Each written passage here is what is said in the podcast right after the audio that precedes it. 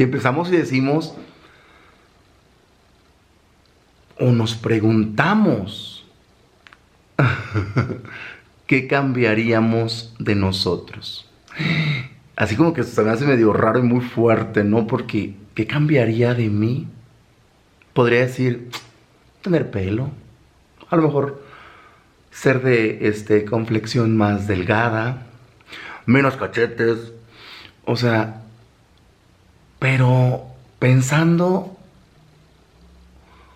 de, eh, no en lo físico, podría ser que lo que yo cambiaría sería a lo mejor mi manera de ver la vida de forma negativa. Yo creo que eso sí lo cambiaría.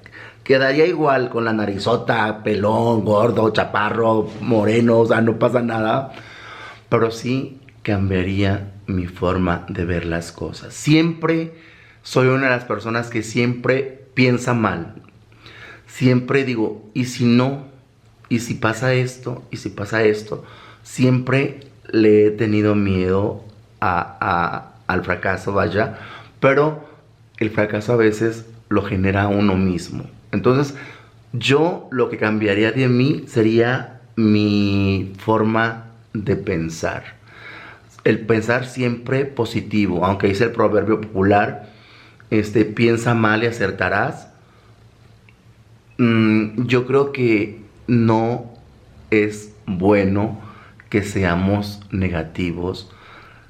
Es que de que estemos llorando antes de que nos golpeen, el ser pesimistas, porque de acuerdo también al libro La ley de la atracción, dice que tenemos que pensar en positivo para que esa energía nos llegue y todo lo que queramos se nos cumpla.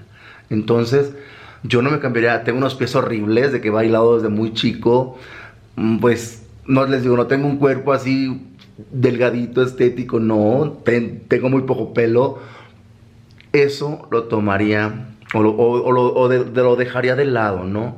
Más bien cambiaría mi forma de pensar, quitarme esos pensamientos negativos que a veces me causan a mí ansiedad, a veces depresión, a veces este estrés, porque lo, lo he manejado mucho, que nosotros tenemos, cuando tenemos exceso de pasado, nos causa depresión.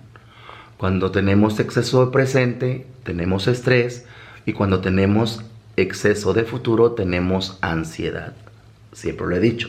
Pero si vamos a cambiar una cosa y ese David quiere cambiar algo de él, cambiaría esa forma negativa de pensar.